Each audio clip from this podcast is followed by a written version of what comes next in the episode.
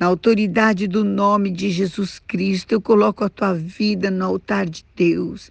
E todo cansaço, todo estresse, toda irritação, falta de forças, de alegria, falta de fé, saia em nome de Jesus tudo aquilo que te irrita, palavra que veio para tirar a tua paz e mesmo situações de injustiça que vieram roubar o trabalho feito para que você tenha que fazer de novo. Está quebrado e cancelado, não podem impedir de que você viva o sonho.